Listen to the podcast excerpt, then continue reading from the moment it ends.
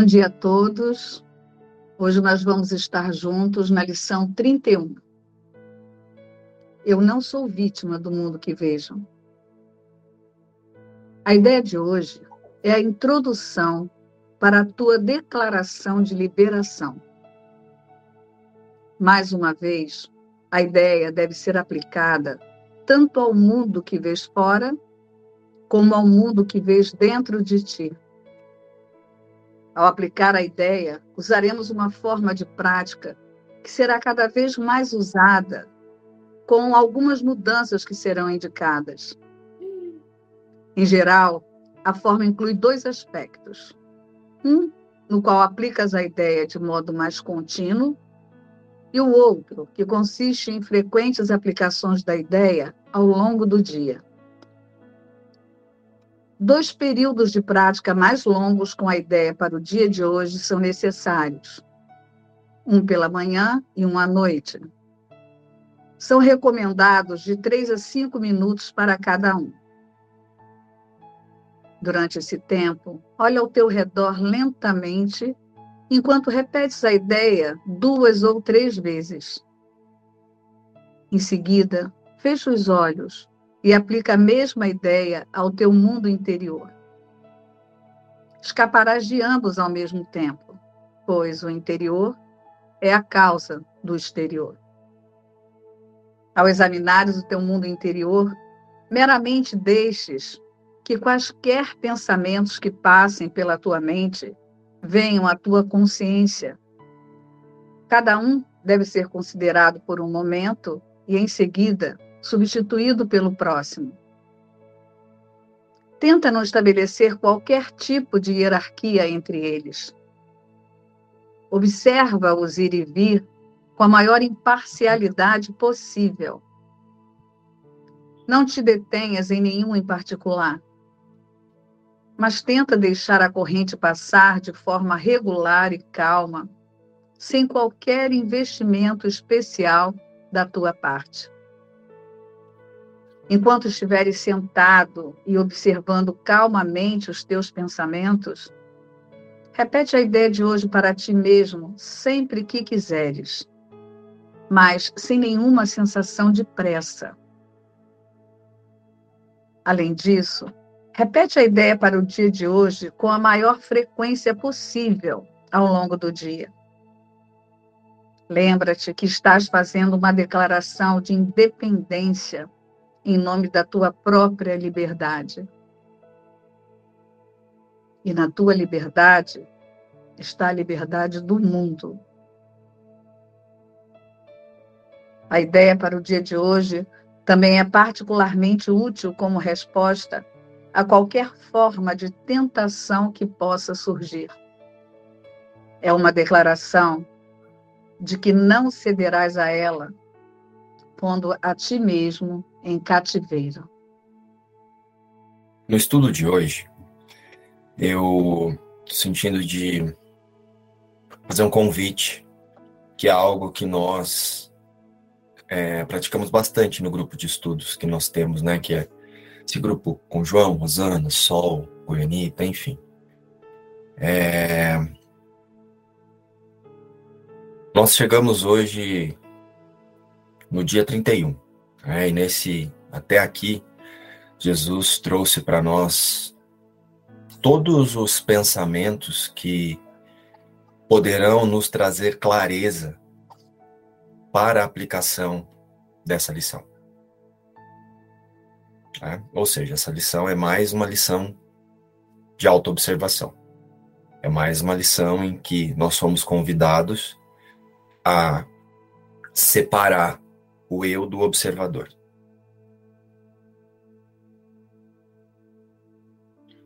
E aplicando na consciência o, o observador, eu também posso. Só um minuto, pessoal. Deixa eu só fechar o microfone da Rosana aqui. Eu também posso tomar decisão. Eu posso tomar decisão de qual sistema de pensamento que eu quero usar. Jesus ele deixou bem claro para nós que o nosso sistema de pensamento não é quem somos. Então eu quero fazer um convite que a gente já utilize o observador aqui no estudo. E aí você pode levar essa atenção também para a prática da lição ao longo do dia, conforme Jesus descreve aqui. Então, assim, traz aí para sua consciência, conforme o estudo vai acontecendo, a tendência que nós temos de entrar no nosso próprio sistema de pensamento. E como é que isso pode ser observado? O quanto, conforme alguém faz uma expressão ou fala alguma coisa, nós temos uma tendência de fazer links. Então, até mesmo lendo a lição, muitas vezes, enquanto o outro lê a lição, tem um trecho que me leva a fazer link com alguma coisa.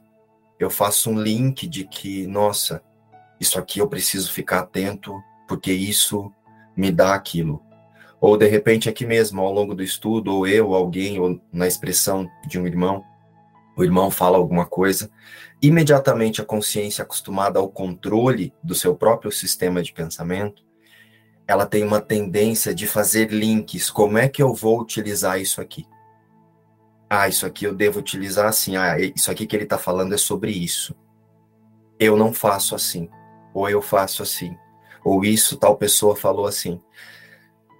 Então, o convite aqui é: observa o quanto nós temos a tendência de tornar tudo o que está sendo dito no cenário sobre o mim. Nós fomos inventados assim pela consciência a tornar tudo sobre o mim, tudo sobre o eu psicológico, tudo sobre a minha forma de pensar. E por que que nós fazemos isso? porque nós queremos ferramentas para proteger a forma de pensar que nós já praticamos. Então, quanto mais recursos de controle eu tiver, mais seguro eu vou estar. É assim que a consciência imagina. Então, vocês topam essa prática? Né? Observa assim, muitas vezes, alguém está falando alguma coisa, ou às vezes a Rosana, ou alguém termina de fazer uma expressão, enquanto a pessoa está fazendo a expressão, eu pego um trecho da expressão dessa pessoa e eu já faço uma pergunta na minha consciência. Então eu não usei o que ela está dizendo para eu aceitar uma, para eu fazer contato com o que ela está dizendo. Muitas vezes eu uso o que ela está dizendo para como é que eu posso usar isso para proteger o que eu penso. E aí só aparece uma forma de pergunta. Tipo, ah, como é que eu aplico então? Deixa eu ver se eu entendi bem o que você está falando. Por que, que eu quero entender bem o que você está falando? Porque agora eu quero controlar. Não parece isso, mas observe-se. Se você observar sua sensação interna, você vê que é por controle. E quando eu estou falando controle, não é esse controle que a gente pensa no mundo, que é o controle sobre o outro, o controle. É o controle, é como se a mudança que eu espero, a paz e a segurança e a tranquilidade que eu tanto quero, estivesse em uma forma de controlar alguma coisa. E Jesus tem nos ensinado até aqui que tudo que eu busco e eu busquei até aqui, que é a paz com Deus, está em soltar quem eu penso que eu sou porque ele disse para nós aí da, da primeira até quase a vigésima lição de que você não é o que você, que você pensa e o que faz com que você e o que você pensa faz com que você olhe para o mundo e aí você olha para o mundo e vê coisas que não existem.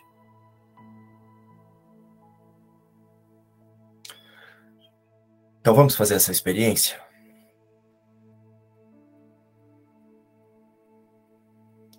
Conseguiram sentir a proposta? Observa também a tendência a se distrair, né? A olhar para o lado, a prestar atenção num barulho lá fora, colocar o dedo na boca, né, Doroteia? Estou prestando atenção num barulho aqui fora agora. Então, é, ok, tá tudo certo. Só usa a, a autoobservação. O que fez com que você colocasse atenção no barulho agora? porque eu quero saber o que está acontecendo lá fora. Né? Sentem a tendência que nós temos para controlar, e não é a Doroteia, todos nós fazemos isso. Esse é o condicionamento da consciência. A consciência ela tem uma ideia de proteção no controle. Conseguiram acessar? Ah, então agora eu vou usar isso, porque também tem uma tendência, né? A consciência viciada em controlar, agora ela ouve isso que eu estou dizendo para o controle. Então, o que, que eu tenho que fazer para não controlar? Observa que pode surgir aí agora, olha, controle de novo. O que, que eu tenho que fazer para não controlar? A Rosana que está aqui, ela pode dar uma aula sobre isso, porque ela, ela, ela lida com isso, né? Existe uma tendência ali na Rosana, depois ela pode falar sobre isso para a gente. Existe uma tendência na Rosana e tô falando isso, gente, porque nós estudamos juntos todos os dias, né? E nós trazemos isso, e ela sempre trouxe isso para o grupo de estudos. E existe essa tendência, assim como existe uma outra no Márcio, existe uma, uma outra no João, que parece ser outra, mas elas estão sempre relacionadas ao controle. Por conta do medo. Por conta da culpa. E da ideia de pecado. E da ideia de que alguma coisa pode acontecer. Na verdade, tudo isso são reflexos do medo de Deus. Então vamos observar a tendência. Ah, veio um barulho, deu vontade de olhar para o lado? Não tem problema. Simplesmente escolhe de novo. Traz atenção para cá. E novamente, aconteceu qualquer outra coisa? Escolhe de novo, traz atenção para cá. Não é eu não deveria, eu deveria, não é sobre isso aqui a experiência. A experiência é só o quanto está no poder de decisão da própria consciência através do observador a ajustar o seu foco. Essa é a experiência. Compreendido? Então, compreendido isso, vamos para o nosso estudo da lição de hoje. Tá? Olha só, eu não sou vítima do mundo que vejo. E aí tem algumas alguns pensamentos que Jesus traz aí no na lição que são bem interessantes, né? Ele fala de mundo exterior, mundo interior. Então o que eu sinto é que hoje nós somos convidados a aceitar que somos os responsáveis pelo roteiro que percebemos através das vontades das crenças. Lembra que falamos muito que as nossas vontades, as vontades que esse que essa forma de pensar que você chama de eu parece ter ao longo do dia não são as vontades, as suas vontades, são as vontades das crenças que essa consciência acredita. Então, o que nós pensamos, conduzidos pelos pensamentos de separação da fonte criadora, é a causa do que nós vemos lá fora. É? Então, assim, ó, se eu observar mundo interior, que é o mundo interior. Fecha os olhos aí. Vamos, vamos, fechar os olhos. Você que também depois vai estar assistindo isso aqui, fecha os olhos por um 10 segundos, né? Vamos colocar 10 segundos aqui. Quando você ouve esse pensamento, né? Mundo mundo interior. O que é o mundo interior para você? Aqui, na minha experiência, o mundo interior são os pensamentos, as expectativas da minha forma de pensar. O nome da minha forma de pensar é Márcio, Márcio Neto. Então, aqui no mundo interior do Márcio, ele tem pensamentos que estão sempre atentos às expectativas, esperanças, planejamentos para o futuro, coisas que ele imagina que se acontecer assim, ele vai sentir assado.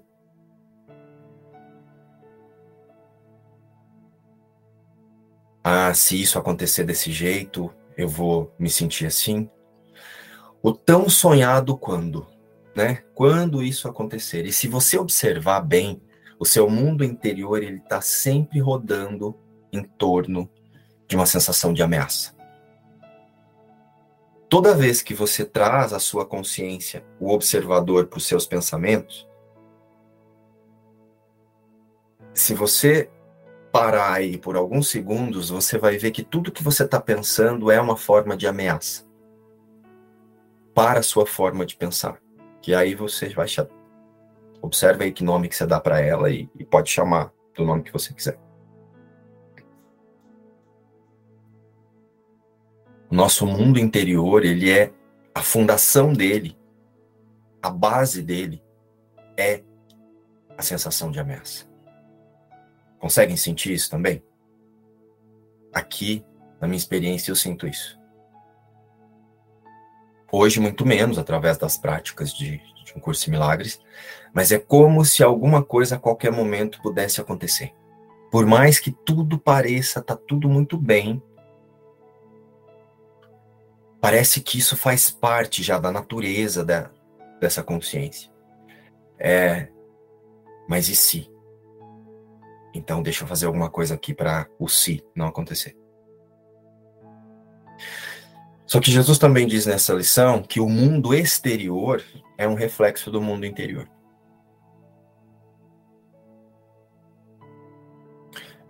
Com base nisso, nós estamos sempre é, buscando cenas, né, fazendo cenas, fazendo imagens para a busca da segurança, a alegria e a paz através das formas.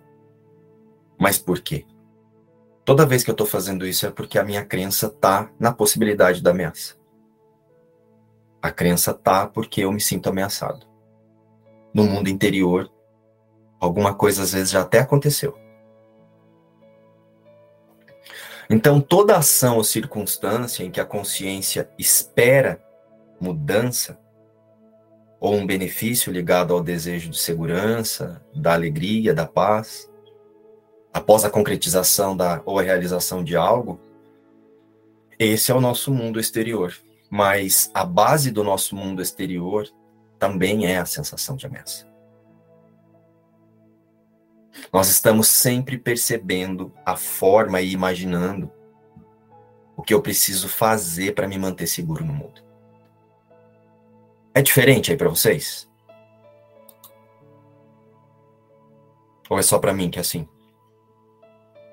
Para vocês também? Conseguem observar? Lembra que aqui a nossa experiência de hoje é uma experiência de autoobservação. Né? O nosso estudo, como eu sempre trago aqui, a meta aqui desses nossos estudos não é praticar a lição. É fortalecer a nossa atenção para colocar a lição em prática e aceitar a lição conforme Jesus está realmente nos conduzindo. Vocês sentem também que o mundo exterior de vocês também ele segue a mesma base do mundo interior?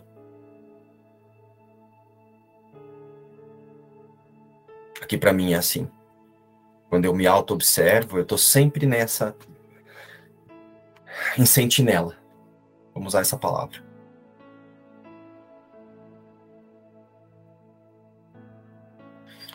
Então, como nós já sabemos que nós estamos sempre percebendo a forma e imaginando que o que eu preciso, o que, que eu tenho que fazer para me manter seguro, mas Jesus nos convidou a aceitar nessas primeiras lições que o que eu penso não é verdade, então já tem uma saída.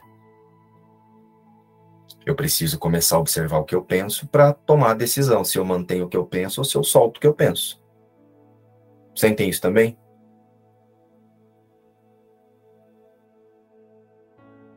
Então eu passo agora a observar a consciência através dessa certeza que ela tem que ela está em risco e que ela precisa se garantir, ela precisa garantir a própria segurança. Só que na verdade não parece que é a segurança da consciência, parece que é a segurança do personagem, porque agora eu criei um autocentramento na minha forma de pensar. É essa aí que a Rosana chama de Rosana, a Sol chama de Sol. Só que esse autocentramento ainda é um reflexo do medo de Deus. É como se a consciência, através desse eu psicológico agora, ela pode fazer coisas para que a, as ameaças não aconteçam. No entanto, a sensação de ameaça nunca é do personagem. Fixem isso. Por mais que você olhe no espelho e fale, nossa, tô com medo disso acontecer, não é seu sistema. Não é você que está olhando no espelho que está sentindo a ameaça. Você está confirmando a ameaça. é a consciência que percebe sempre a ameaça para as suas crenças. E aí ela faz você acreditar que você é as crenças, só que ela não deixa isso claro, né? Isso não fica claro na consciência. As crenças, elas refletem de outra forma em característica física, modo de vestir, modo de falar, modo de sentar, preferências. Isso que nós chamamos de personalidade. Isso é crença. Você não tem tipo, você tem crença. Você não tem corte de cabelo, você tem crença. Você não tem uma comida preferida, você tem crença. Você não tem vontade de casar, você tem crença. Você não quer ganhar mais. Você tem crença.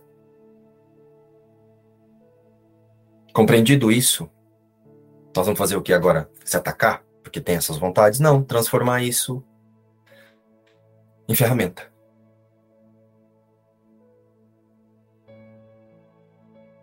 Porque por, por mais que pareça que a ideia de proteção é para o personagem, a ideia de proteção, na verdade, a proteção, na verdade, o que parece, né, que os nossos pensamentos eles estão ali pensando que precisa se proteger, na verdade é para proteger a crença. É a consciência mentindo para você. Na verdade, ela não está mentindo para você. Eu estou usando essa expressão, mentindo para você, para você compreender que não é você que está comandando tudo aí, né? A consciência se sentindo ameaçada, ela acredita que alguma coisa vai acontecer e ela usa você para proteger o que ela pensa, o que ela acha que é ela. Que na verdade agora ela faz de conta, ela faz com que você pense que é você. Só que você é só um, um coadjuvante ali numa história inventada por essa consciência. Ó, faz de conta que eu sou a consciência. Isso aqui é você, ó. Aí eu pego esse bonequinho aqui, eu coloco ele onde eu quiser. Através do, do que eu quero sentir.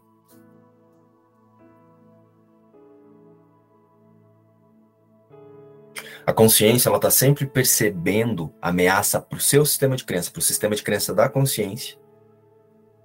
E aí ela faz você forma de pensar, né? Você é um, um efeito dessa forma, dessa causa que é uma forma de pensar separada de Deus. E aí ela faz você achar que você existe.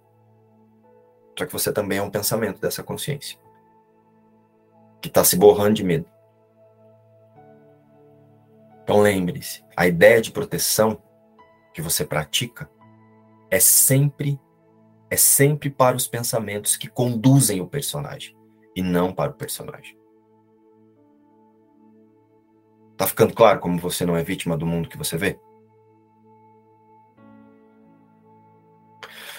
Então a consciência distraída, ela torna-se a guardiã das suas crenças e dos propósitos alinhados a essas crenças. Então eu tenho crenças e a partir daí eu tenho propósitos para manter. Propósitos, parece que os propósitos são para que eu mantenha as crenças. O propósito, através das crenças, é para que eu não sinta os reflexos de ameaça que eu, consciência, estou imaginando que eu posso ter. Então, eu tenho crenças que vão me livrar da punição e do castigo. É como se através disso eu não sentisse culpa.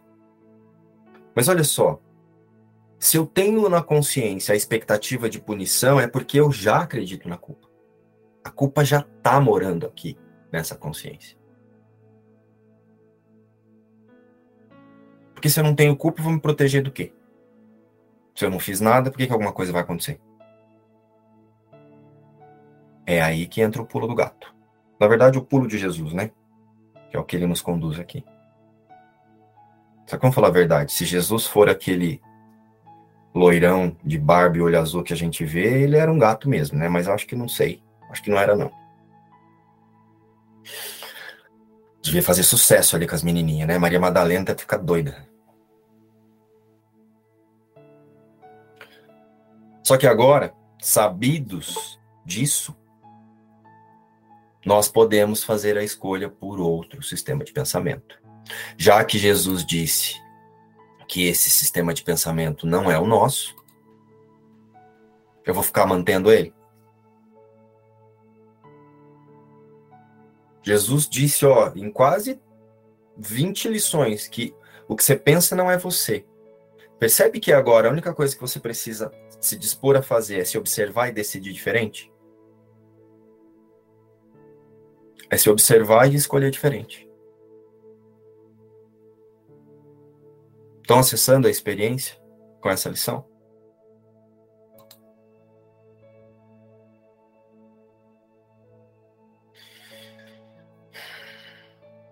Até aqui, ok?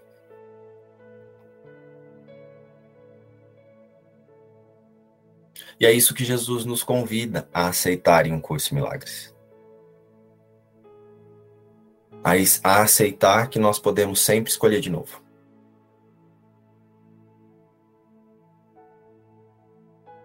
Mas para isso eu preciso alinhar o observador e o tomador de decisão com o Espírito Santo. Porque também Jesus ele deixa claro através do estudo com curso e milagres que existe um sistema de pensamento verdadeiro, que é o Espírito Santo, para nos apoiar. Hoje eu postei um, um, um áudio, texto, lá no grupo Me Imaginando Humano, explicando quem é o Espírito Santo. Porque essa consciência acreditando que é uma forma de pensar, ela sozinha não. Sozinha ela vai usar tudo para sentir medo. Então tem o Espírito Santo aí, que a partir do observador que eu me torno, com esse sistema de pensamento novo que Jesus está convidando a gente a aceitar, eu começo a tomar decisões e deixar que o Espírito Santo conduza os meus pensamentos, a minha mente. Não é negar os pensamentos, dizer, ó, oh, não estou sentindo, né? Lembra que nós estudamos a, a diferença entre aceitar a sua realidade e negar o medo? Então, nós passamos a aceitar que existe uma realidade que ainda é desconhecida para essa consciência, ela está esquecida. Então, eu paro de negar o medo e eu peço para o Espírito Santo que conduza a minha atenção os meus pensamentos, a minha vontade para essa realidade que eu compartilho com Deus.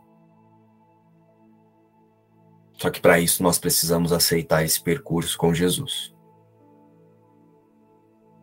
E aceitar mesmo, aceitar essa prática, aceitar o que ele está pedindo para que a gente faça, lição a lição. Mesmo que tenha uma resistência, que a gente pareça não conseguir fazer certinho, nem que tenha que ser feito duas, três, dez vezes as lições, mas é aceitar mesmo que eu não sei para que serve nada.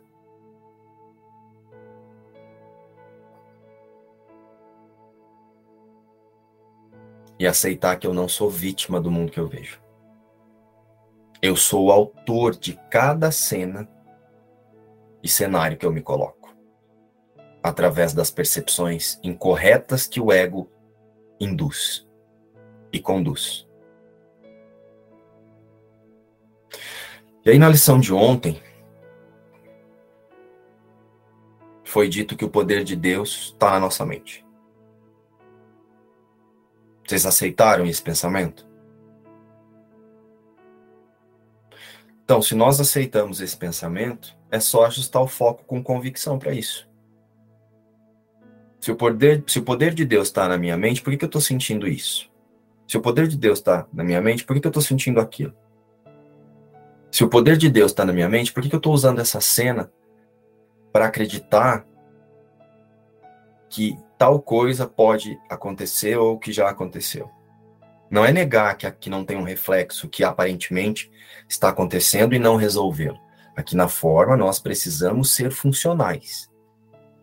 Só que nós não colocamos a nossa ação baseada mais no medo. Eu não vou resolver aquilo no medo. Nossa, agora estou lascado. Nossa, Espírito Santo, eu tô acreditando muito aqui que eu tô lascado. Tô acreditando muito que isso aqui está me prejudicando. Então me mostra o poder de Deus que já está na minha mente, porque eu não sou vítima do mundo que eu vejo. Me ensina e me mostra, Espírito Santo, a crer nisso, a aceitar isso. Então, se nós não somos vítimas nem do cenário e muito menos dos pensamentos que fazem o cenário, isso pode ser mudado. E essa mudança vai acontecer como?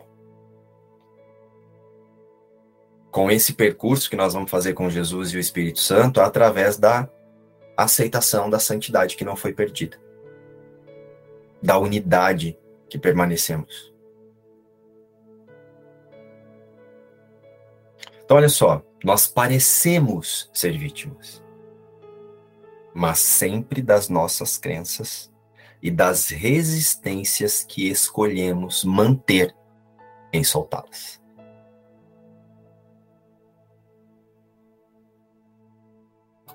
Isso também está claro para vocês? Sentem?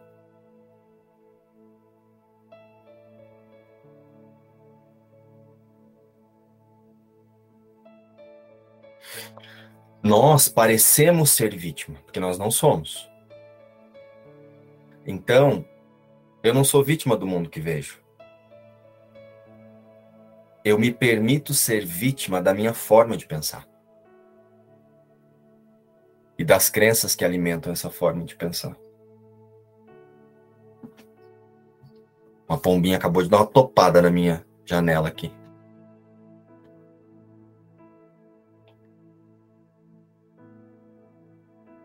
Ela veio testar que ela não é vítima do mundo que vê.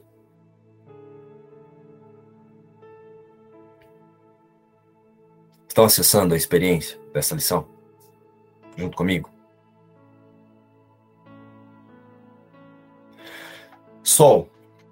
E como que essa expressão, né, essa ideia de ser vítima, de, estar sempre à mercê do mundo que nós vemos, que agora nós trouxemos aqui que nós somos vítimas das nossas crenças, como é que você acha que isso se expressa no cenário?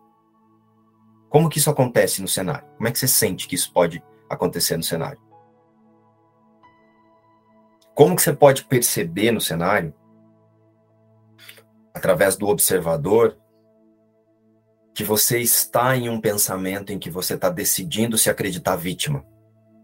Vamos trazer isso aqui, ó. Vamos trazer a autoobservação trazer autoobservação para isso. Então, assim, nós falamos muito de inconsciente, inconsciente, inconsciente. Mas se você olhar para o seu cenário, você vai ver o seu inconsciente. Se você observar como é que você decorou a sua casa, as pessoas que você se relaciona, por que, que você gosta de se vestir assim ou assado, você vai ver o seu inconsciente. No seu próprio cenário vai estar o seu inconsciente.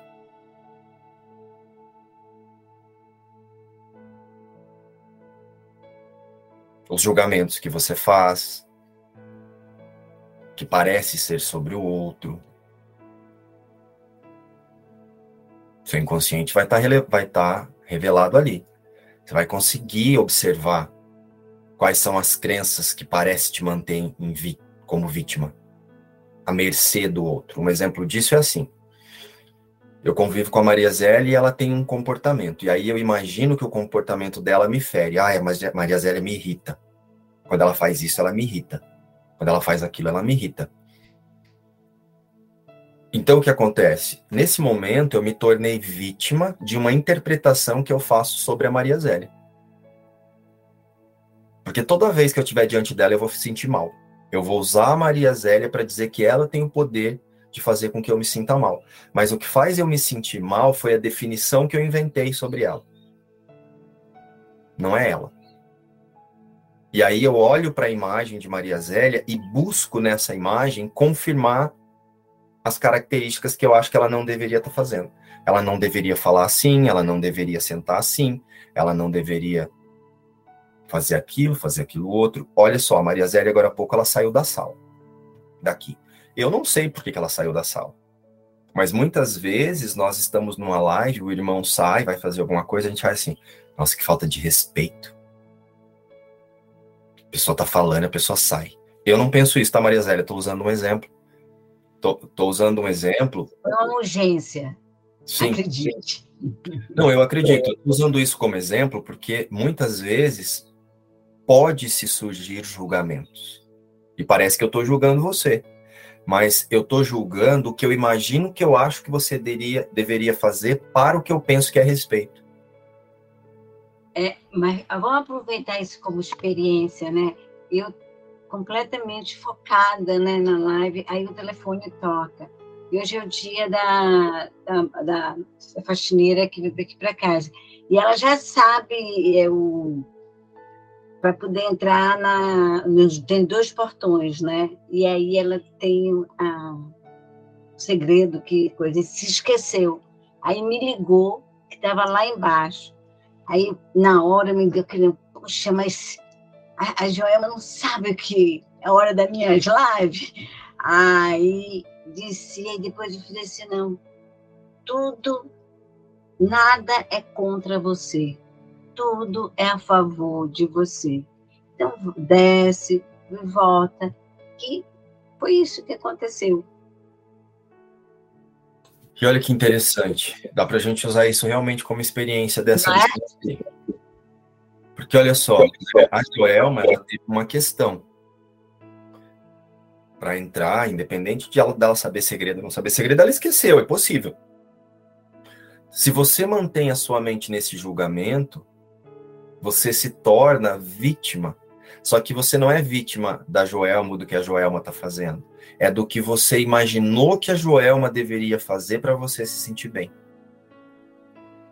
Então tem uma crença que definiu que se a Joelma fizer sempre assim, você vai se sentir em paz. Olha do que que você é vítima. Você é vítima da sua decisão de colocar a sua confiança nas crenças que você compartilha separado da unidade. Porque na unidade, em Cristo, você e a Joelma nem estão aqui. Nem existe Zélia e Joelma e Márcio, né? Então, quando eu usei esse exemplo de você sair da live, é porque eu já ouvi, já falaram para mim, no nosso grupo de estudo, pessoas que se incomodam porque tem alguém se mexendo, porque tem alguém tomando água, porque tem alguém comendo. Nós já, nós já tratamos sobre isso no grupo de estudos. Por quê? E o que é isso? Eu sou vítima, nesse instante, da crença que faz com que eu imagine que o irmão precisa ter um comportamento que eu acho que é o adequado para o momento. Então, na live, não devo comer. Na live, não devo sair. Na live, não devo tomar água. Olha que prisão de formas de pensar. Olha como você contou que teve uma, teve uma questão aí que a moça esqueceu como entra, e aí eu, sem saber disso, percebe que eu uso as minhas crenças para interpretar algo que eu não sei o que está acontecendo? E aí você se torna vítima, porque essa, esse pensamento vai te trazer reflexos. Vai te trazer sensação, você vai ficar irritado. Parece que eu estou irritado com o comportamento da Maria Zélia. Eu estou irritado com o que eu esperava que ela fizesse para eu não me sentir irritado.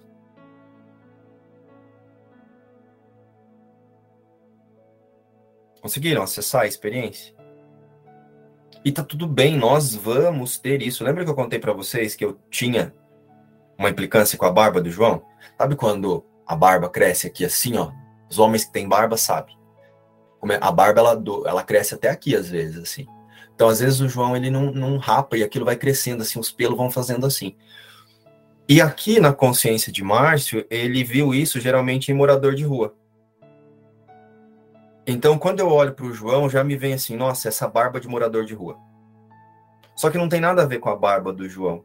Eu estou usando uma imagem que está ali, aparentemente no irmão, para eu dizer o que eu gosto e o que eu não gosto. Então, eu sou vítima do, do meu sistema de pensamento. Porque agora, para aceitar o João ou não aceitar o João, eu preciso que ele esteja com a barba feita da forma que o Márcio acha que tem que ser feita. Eu preciso usar essa a prática com o curso milagres é soltar o que eu penso e usar essa imagem para reconhecê-la comigo na unidade de um único filho de Deus. E isso envolve soltar qualquer julgamento através das minhas crenças em relação às características físicas, comportamento, forma de falar, forma de pensar, forma de agir e qualquer coisa. O que eu tenho diante de mim é uma ferramenta para lembrar que eu estou usando essa imagem para expressar o que eu penso e para proteger o que a consciência acha que é melhor para a sua segurança, a sua ideia de segurança e proteção no mundo. Conseguiram acessar isso? Então nós estamos o tempo todo escolhendo ser vítimas do nosso da nossa forma de pensar ou nos liberar da forma de pensar. Nós vivemos em uma prisão de consciência. A nossa a, a consciência ela está aprisionada em formas de pensar.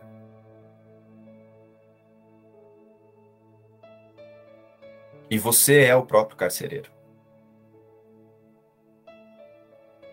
O observador é o próprio carcereiro da consciência.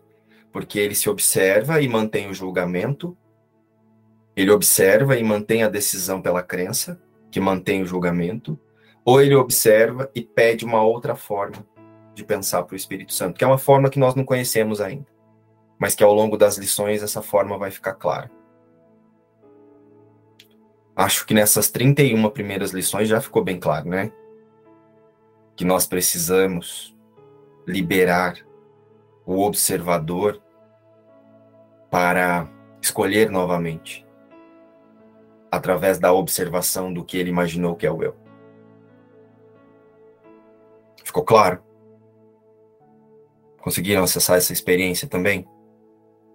Nós aqui do nosso grupo de estudos, nós trazemos para o nosso dia a dia essa observação. Então isso aqui não é algo que o Márcio faz, é algo que a Rosana faz, que a Sol faz, que o João faz, Goenita faz, Doroteia. Todos nós temos o compromisso de nos auto-observar com essa atenção. Então, quando vocês veem a Rosana se expressando, João, Alessandra, né, e as outras pessoas do grupo, eles estão se expressando a partir dessa decisão de usar tudo como ferramenta. E nós implicamos um com o outro ali. Tem hora que um fala uma coisa, tipo, hum, deu um choquinho aqui, mas vamos olhar. Nós temos o compromisso de não nos distrair com as interpretações, com as nossas formas de pensar porque nós aceitamos que não somos vítima do mundo que vemos, nós somos vítimas das crenças da consciência. Até aqui, ok? Acessou a experiência, Maria Zélia?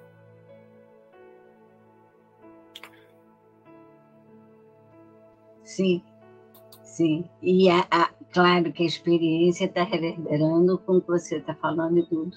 Né? E essa e é na hora que você tem essa distração, essa coisa, né, que você está focado, acontece isso, no lugar de é, a tendência da gente é o julgamento, né? Ai, que, por que está acontecendo e tal. Mas se você olha também de uma outra forma, assim, desse jeito, tudo que está acontecendo, nada é contra você, mas a favor de você. Aí é, aí é o instante. Entendeu? É o instante que bastante santo que acontece de você dar esse sentir dessa forma. Sim, só que nós precisamos, Maria Zélia, passar a usar esses pensamentos, essas frases, esses para autoobservação mesmo. Eu imagino que você faz isso, né? Então, quando eu ouço assim, ó, nada é contra você, tudo é a favor de você. Como é que a consciência, como é que o observador usa isso para tomar uma decisão? Para lembrar que ele permanece a imagem e semelhança de Deus, ou para tentar interpretar o que está acontecendo a favor da consciência? Parece que é a mesma coisa, mas olha só. Se eu estou distraído, eu vou usar a culpa para olhar para essa expressão. Nada é contra você. Tudo é a favor de você. Nós já lembramos que a culpa é qualquer coisa que faz com que eu me afaste da certeza de que o Filho de Deus permanece à imagem e semelhança de Deus. Qualquer pensamento que não esteja ligado a isso, eu ainda estou acreditando na culpa. É só na unidade, na minha certeza da unidade, é só na certeza de que eu permaneço como Deus me criou, que eu não, que eu não me fragmentei em 8 bilhões. Quando eu falo eu me fragmentei, é Cristo. Que Cristo não se fragmentou em 8 bilhões, zilhões, sei lá, de consciência. Então, nada é contra você. Tudo é a favor para que você relembre que não houve a fragmentação. Porque se eu ouço essa expressão, nada é contra você, tudo é a favor de você, mas eu fico ali buscando dar uma interpretação para a cena a partir disso, eu vou tentar resolver a culpa e não sair da culpa. Conseguiram acessar essa experiência? Eu preciso usar essas frases bonitas e esses pensamentos maravilhosos para sempre me retirar do personagem e da consciência, e não para tentar deixar a consciência bonita, a consciência espiritualizada. É lembrar que isso está chegando para você lembrar que você já é assim como Deus é. Não tem nada para ser espiritualizado. Então, são pensamentos para que eu tome decisões de auto-reconhecimento e não de auto-melhoramento. Isso é autoajuda, não é auto-reconhecimento. Existe uma diferença entre autoajuda e autorreconhecimento. Autoajuda é para melhorar a consciência e o que eu penso. Autorreconhecimento é para soltar o que eu penso. Jesus nos ensina o autorreconhecimento da santidade. Acessaram?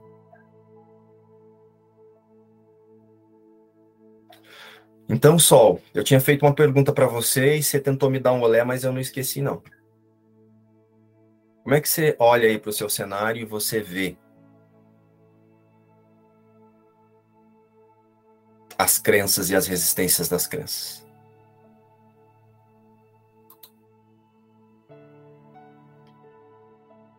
Eu observo isso através das sensações, né?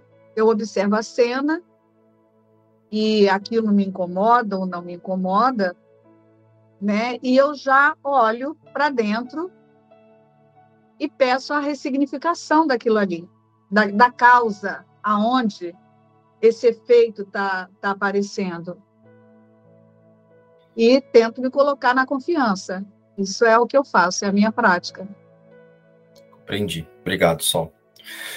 Vamos dar um nome para isso, então? Vamos trazer aqui, para a consciência, para o tomador de para a gente deixar aqui a nossa a nossa experiência de autoobservação com mais clareza, vamos trazer símbolos para isso. Né? Nós usamos muitos símbolos aqui, vamos trazer ferramentas. Olha só, como é que nós podemos perceber essas resistências no cenário e observar as resistências das crenças? Lembra, ó, o você, forma de pensar, não tem resistência. Quem tem resistência é a consciência através das crenças e ela usa o você, forma de pensar, Sol Nascimento, para manter o que ela pensa. Então, olha só, como é que essas resistências vão se manifestar?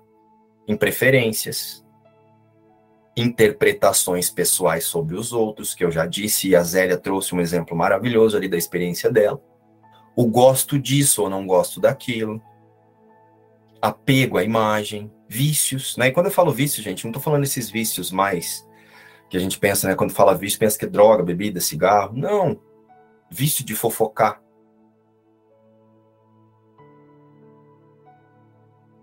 Eu com a Lourdes aqui em casa, eu tenho um vício, se eu não ficar atento, eu sou oficiado em fofocar com ela. Como muito só nós dois e eu fico o dia inteiro em casa, qualquer coisa vira um vira um programa da tarde do SBT entre nós dois. Ontem mesmo, se eu não ficasse atento, nossa, eu e ela, sabe aquele programa do SBT, o Fofocalizando? É eu e a Lourdes o dia inteiro em casa aqui, se eu não ficar atento. A gente fala de tudo. E aqui dentro da minha casa tem câmera. A gente fica olhando lá fora e ela fala assim pra mim: Olha lá, dá uma olhada o que tá fazendo, ó. Ó tal pessoa fazendo não sei o que no corredor. Aí a gente começa. Então eu tenho que estar muito atento. Porque isso é uma resistência de uma forma de pensar. Sentem que nós não somos vítimas do mundo que nós vemos? Nós escolhemos nos aprisionar? Eu, se eu não estou atento, eu me aprisiono e fico ali, ó. E depois passo mal, porque como eu faço um curso de milagres, tem uma tendência de querer se atacar depois que fofocou. Ontem mesmo eu falei para ela, né? A gente estava aqui falando sobre algumas questões. Falei, luz do céu, se existisse o inferno, nós dois já tava lá só por causa da nossa língua, viu? Sai daqui, Satanás. E olha eu querendo dizer que é ela que vem fazer eu fofocar. Só que não. A tendência do, fofo, do fofoquismo tá aqui por quê? Porque eu quero defender alguma ideia. O que é a fofoca? É você achar que você sabe. Então você fica argumentando em relação àquilo ali dentro das suas ideias. Olha como eu sou vítima das minha, dos, da minha forma de pensar e, e transformo isso. Sentiram?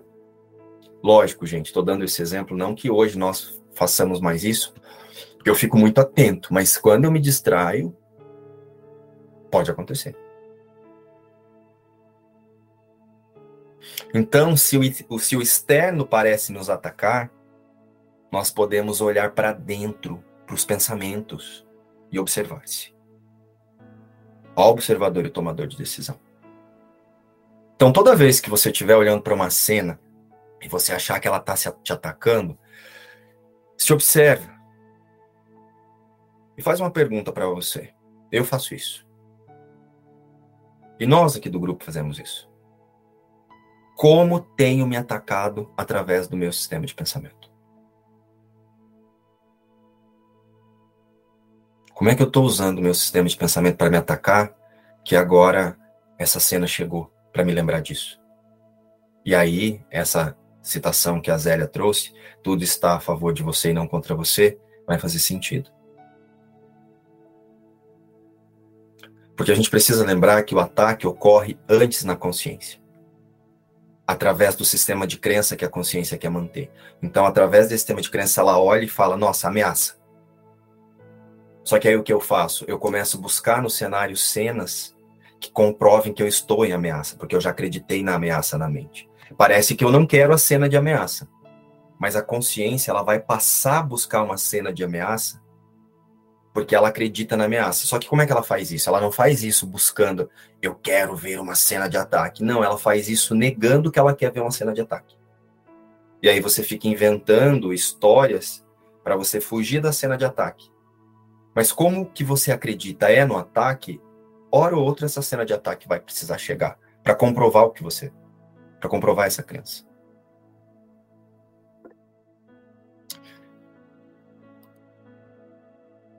Rosana, eu vou continuar aqui. Depois você se expressa.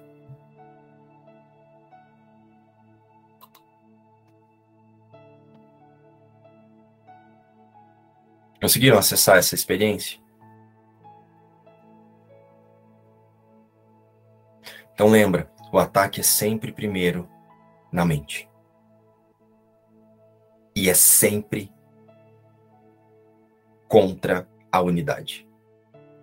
Quando eu falo contra, isso não é um fato porque é impossível que algo seja contra a unidade, mas a gente pode imaginar que é. E é sempre contra a imaginação de que é possível atacar a impecabilidade do espírito. Então é como se fosse assim, o espírito agora ele não é mais impecável, ele conseguiu mudar, a criação de Deus conseguiu se alterar, alterar-se. E é por isso que a gente alimenta esses pensamentos. Então o que eu sinto aqui para a experiência dessa lição é a observação mesmo. Observação e ajuste de foco, observação e ajuste de foco. Observação e ajuste do foco da consciência para ver outra vez com o Espírito Santo. Não é negar cena, não é negar que sentiu irritação, como a Zélia foi muito sincera ali, que ela veio um rompante e ela já não é sobre isso. Espírito Santo, conduz a consciência a ver como Deus vê. Como é que Deus vê? A Selma, não lembro o nome da moça. Então nós passamos a oferecer a consciência para o Espírito Santo e não a cena. Nós oferecemos o fazedor da cena e não o efeito. Nós oferecemos a causa. A causa de toda a cena é uma consciência que se imagina fragmentada da sua unidade. E é essa consciência que se imagina fragmentada que está sempre pensando o ataque para o espírito. Então eu preciso realinhar minha consciência com o Espírito Santo, que é o eu sou dentro dessa consciência. Para que o Espírito Santo conduza os nossos pensamentos para os pensamentos que não deixamos de compartilhar com Deus. Nós podemos escolher não reconhecê-los, não aceitá-los, estamos distraídos da nossa verdadeira realidade. Mas nós jamais vamos deixar de compartilhá-los. Então hoje, através dessa lição, né, eu não sou vítima do mundo que vejo, que a nossa única meta que nós tornemos a nossa meta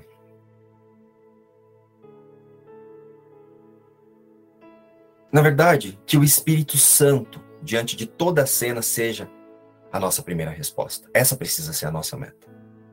A todas as tentações, a toda circunstância, a aparente circunstância, que são aparentes, que são da minha crença, para toda tentação ou circunstância que aparentemente esteja ocorrendo no meu cenário e que agora eu sei que acontece primeiro nos meus pensamentos, então que o observador tome a decisão de trazer a que a primeira resposta seja o Espírito Santo. Conseguiram acessar a experiência? E eu quero trazer um exemplo aqui de uma irmã que está aqui na, na live, lá no grupo, e ela me procurou ontem no privado, e ela fez uma pergunta muito interessante que me ajudou muito a olhar para a minha consciência. E me ajustou imediatamente para o instante santo. Ela trouxe uma questão assim. Quando eu estou sonhando, aqui dentro da forma, o eu, forma de pensar, deita e dorme, parece dormir, ele sonha. E ele sonha com coisas que ele está voando, que ele está caindo, que ele está batendo, que ele morreu, que depois ele viveu de novo. Então, esses sonhos, eles nos causam experiências. E aí, quando eu estou sonhando e eu acordo, eu falo, ufa, era só um sonho. Daí ela me perguntou assim, Márcio, quando é que isso vai acontecer com essa consciência? Aí eu tive que parar e olhar para minha mente para buscar a resposta. Aí eu respondi: a cada instante santo, em que você decidir lembrar que a separação jamais aconteceu.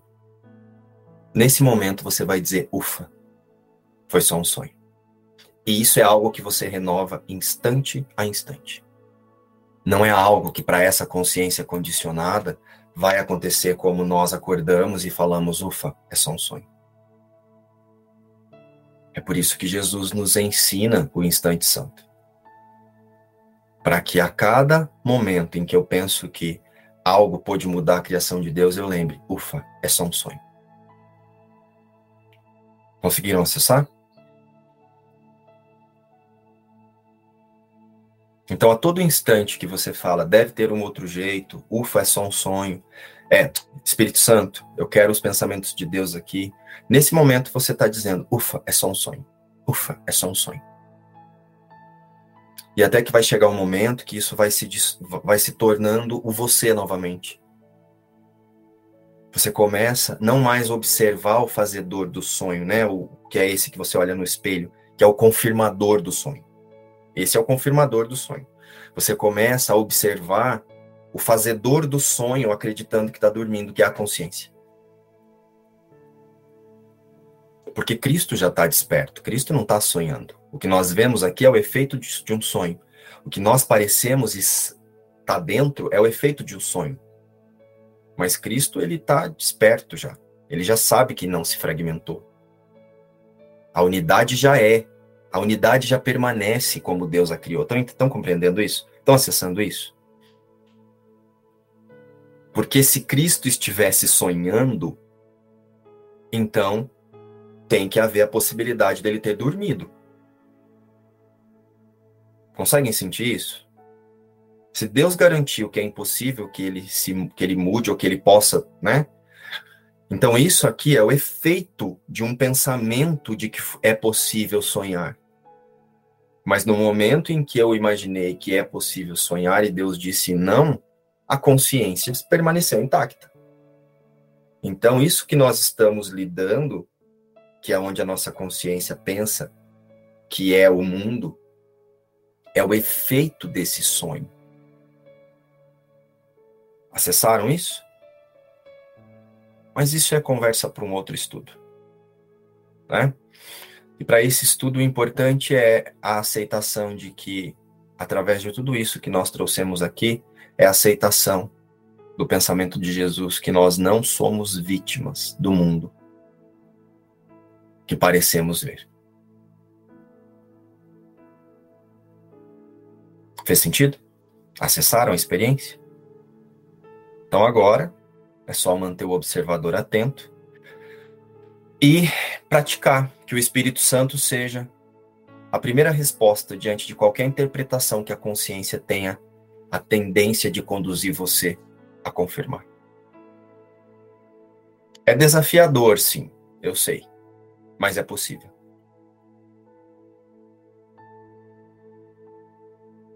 Rosana, você queria falar?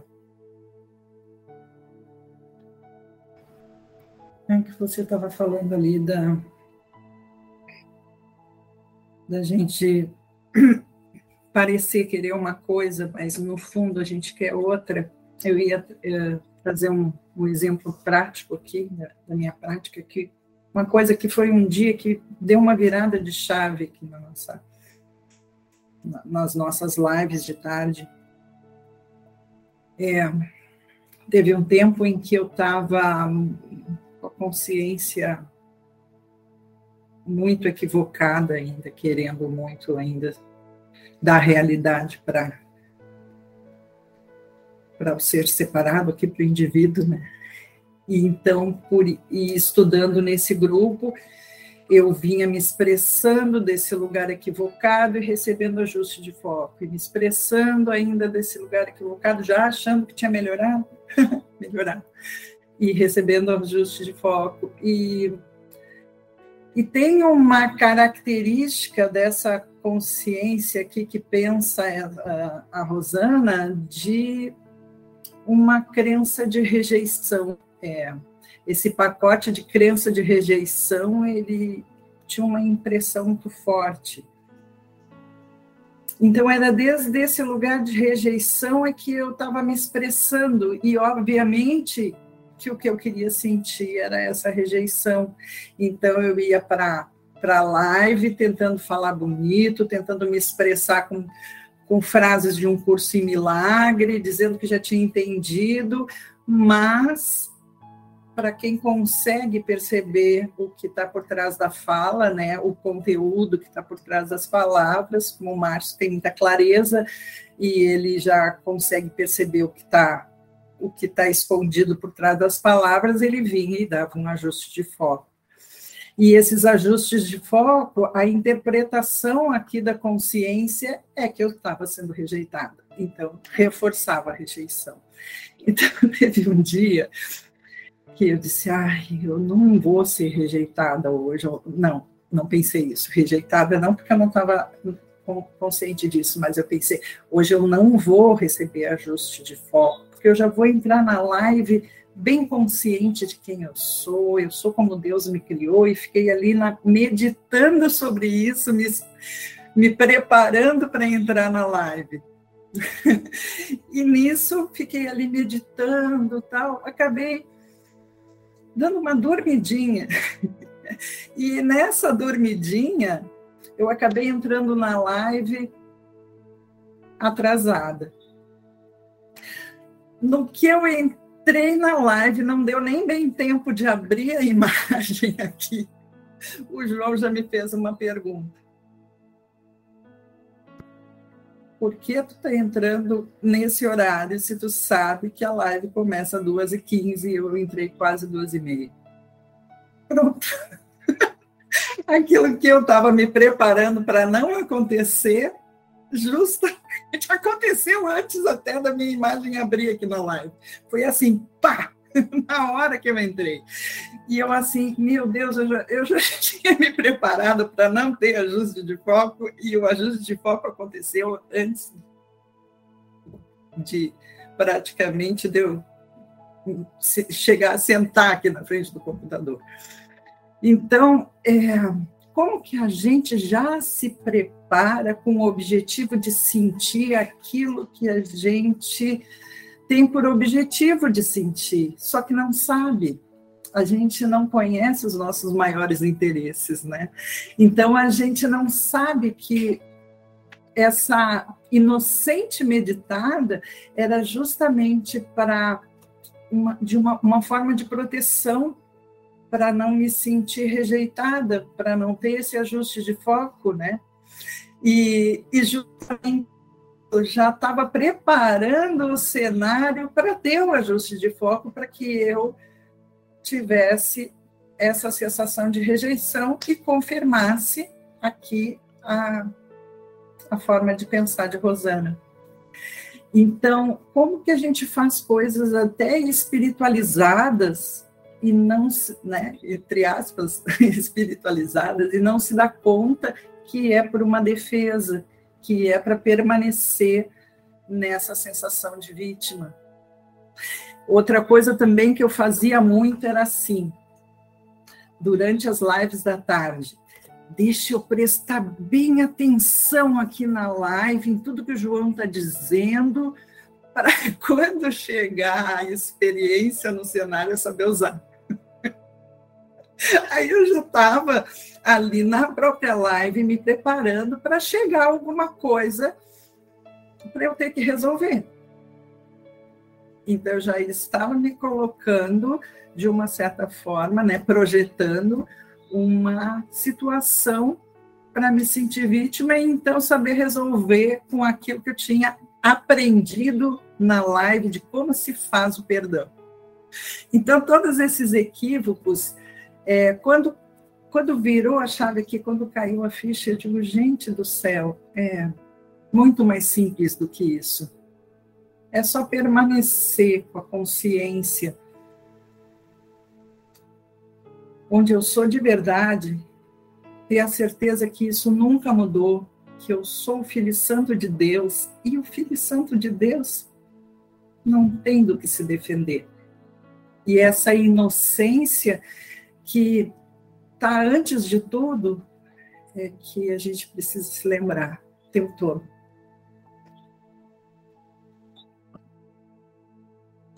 Obrigado, Rosana. E se a gente observar a fala da Rosana, nós vamos sentir o quanto ela usava o controle para se aprisionar. Porque olha só, ela já definia o que ia acontecer, o que ia sentir, o que poderia, o que eu quero fazer, então, assim, ó, eu já estou no controle dos meus pensamentos, eu não estou tirando a realidade dos meus pensamentos. Por que, que eu estou fazendo isso? Porque eu acredito na crença. Então, ó, sentem que tem uma proteção da crença aí? Eu estou usando o aprendizado com o curso em milagres, não é para desistir do meu sistema de pensamento, mas agora para negar. Porque eu quero negar que isso pode me atacar.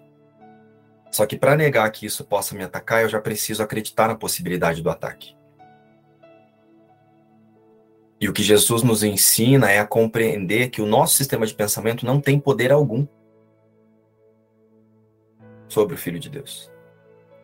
Então, a Rosana, quando ela fala ajuste de foco, né? É, isso é algo que nós fazemos entre nós. É importante compreender que ajuste de foco não é você apontar o erro no outro. Ajuste de foco é assim, ó que, que Jesus fala no livro sobre isso? Vamos olhar? Porque senão a gente pode achar. Primeiro a gente precisa compreender que o ajuste de foco ele é na consciência. Eu ajusto o que parece que eu estou vendo na Rosana, primeiro aqui. Se eu estou vendo a Rosana fazer tal coisa, eu preciso lembrar da irrealidade do que parece que ela está fazendo primeiro aqui. E aí, se eu sinto que alguma coisa pode ser feita através de um convite, eu faço através quando eu falo eu, é nós, né? Nós procuramos fazer através da verdade, não através das nossas opiniões sobre o outro, sobre a prática do outro. Então, quando nós falamos ajuste de foco, nós fazemos muito isso entre nós no grupo. É, é esse convite. Vamos olhar para isso como através de um curso em milagres, através dos pensamentos de Jesus? Senão a gente começa a especular. O ajuste de foco começa a tornar torna-se uma defesa de pensamentos separados, de pensamentos espiritualizados. Então, quando nós falamos ajuste de foco no nosso grupo, é literalmente buscar dentro dos ensinamentos de Jesus o que Jesus diz. Só que a gente sempre termina na mesma resposta. É. eu estou tentando mudar a criação de Deus através dos meus pensamentos aqui. Então, deixa eu olhar para isso, porque Espírito Santo não é isso que eu quero. Eu quero a sua interpretação aqui. Então, o nosso ajuste de foco, ele nunca nos conduz para a interpretação do que o Márcio está falando, do que a Rosana está falando, do que o João está falando, do que o Gustavo está falando. É sempre assim, Espírito Santo, ó, realmente, eu estou colocando a minha interpretação, conduz aqui. Então, o ajuste de foco no nosso grupo é isso. O que, que, o que, que um curso de milagres diz sobre isso? É muito importante compreender que o ajuste de foco não é feito através do, de ver o erro no outro. Eu retiro a possibilidade de que o outro possa estar errado, e aí, através disso, eu convido o outro a aceitar a verdade que ele é. Ao contrário disso, vai ser ataque.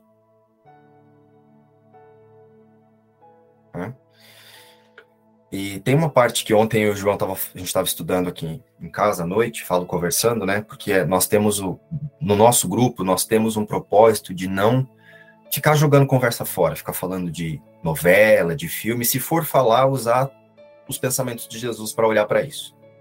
Esse é o nosso propósito. E aí ontem o João estava conversando e ele lembrou de uma passagem lá do livro do Gary que fa... você quer trazer para nós, João? Eu não lembro literalmente, não precisa trazer a passagem, mas o sentido da passagem, que é muito importante para a gente compreender, que eu acho que colabora para a compreensão do que é o ajuste de foco. Hum, eu acho que lá quando os, os, os mestres ali, né, chamar de mestres, estavam conversando com o Gary, e eu não lembro em que capítulo, mas ele fala alguma coisa nesse sentido que eu nunca me esqueci. Ele fala assim, Gary, você realmente precisa, você só precisa da sua mente, você precisa praticar o curso na sua mente. Mas se você for decidir falar algo para alguém, fale a verdade.